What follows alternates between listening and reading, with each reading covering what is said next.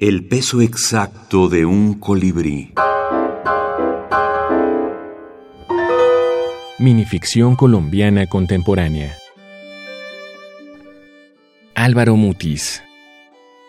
El sueño del fraile. Transitaba por un corredor y al cruzar una puerta volvía a transitar el mismo corredor con algunos breves detalles que lo hacían distinto.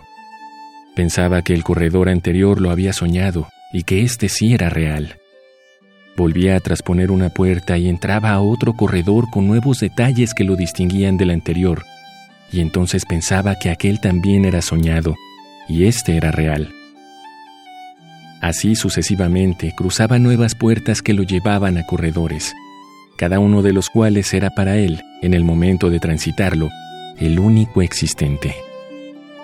Ascendió brevemente a la vigilia y pensó, también esta puede ser una forma de rezar el rosario. Tomado de Plesiosaurio, primera revista de ficción breve peruana, número 12, diciembre 2020.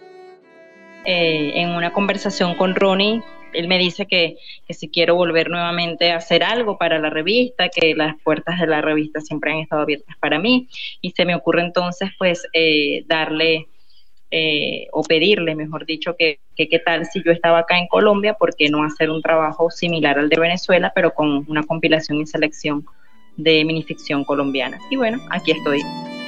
Geraudí González, editora venezolana estudiosa de la brevedad.